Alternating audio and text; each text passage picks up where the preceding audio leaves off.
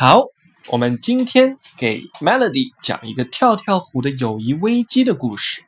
这是一个礼貌故事，教会我们要尊重朋友。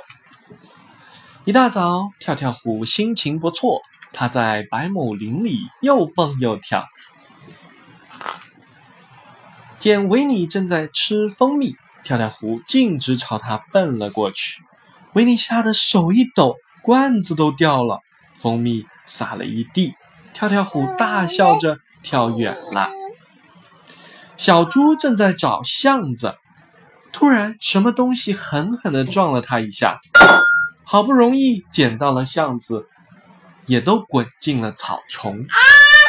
小猪定睛一看，是跳跳虎。接着，跳跳虎压坏了瑞比的菜，他又摔坏了猫头鹰的茶壶，把袋鼠妈妈毛线都搞得乱七八糟。他还弄塌了伊尔的房子。大家生气极了，决定再也不理跳跳虎了。罗宾对跳跳虎说：“想想大家为什么生气，想办法去弥补吧。”于是。跳跳虎给维尼送了好多新鲜的蜂蜜，给小猪捡了一篮子的橡子，还帮助瑞比种了菜。跳跳虎又帮猫头鹰补好了茶壶，帮袋鼠妈妈收拾了毛线，最后他给伊尔搭好了房子。最重要的是，跳跳虎这次控制住了自己，从头到尾一次也都没有跳。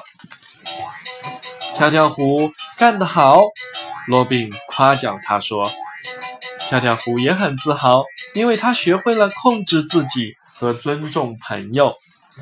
跳跳虎总喜欢蹦蹦跳跳，一不小心，他打翻了维尼的蜂蜜罐，压坏了瑞比的菜，弄倒了伊尔的房子，给大家带来了很多麻烦。在罗宾的提醒帮助下，跳跳虎学会了控制自己和尊重朋友。”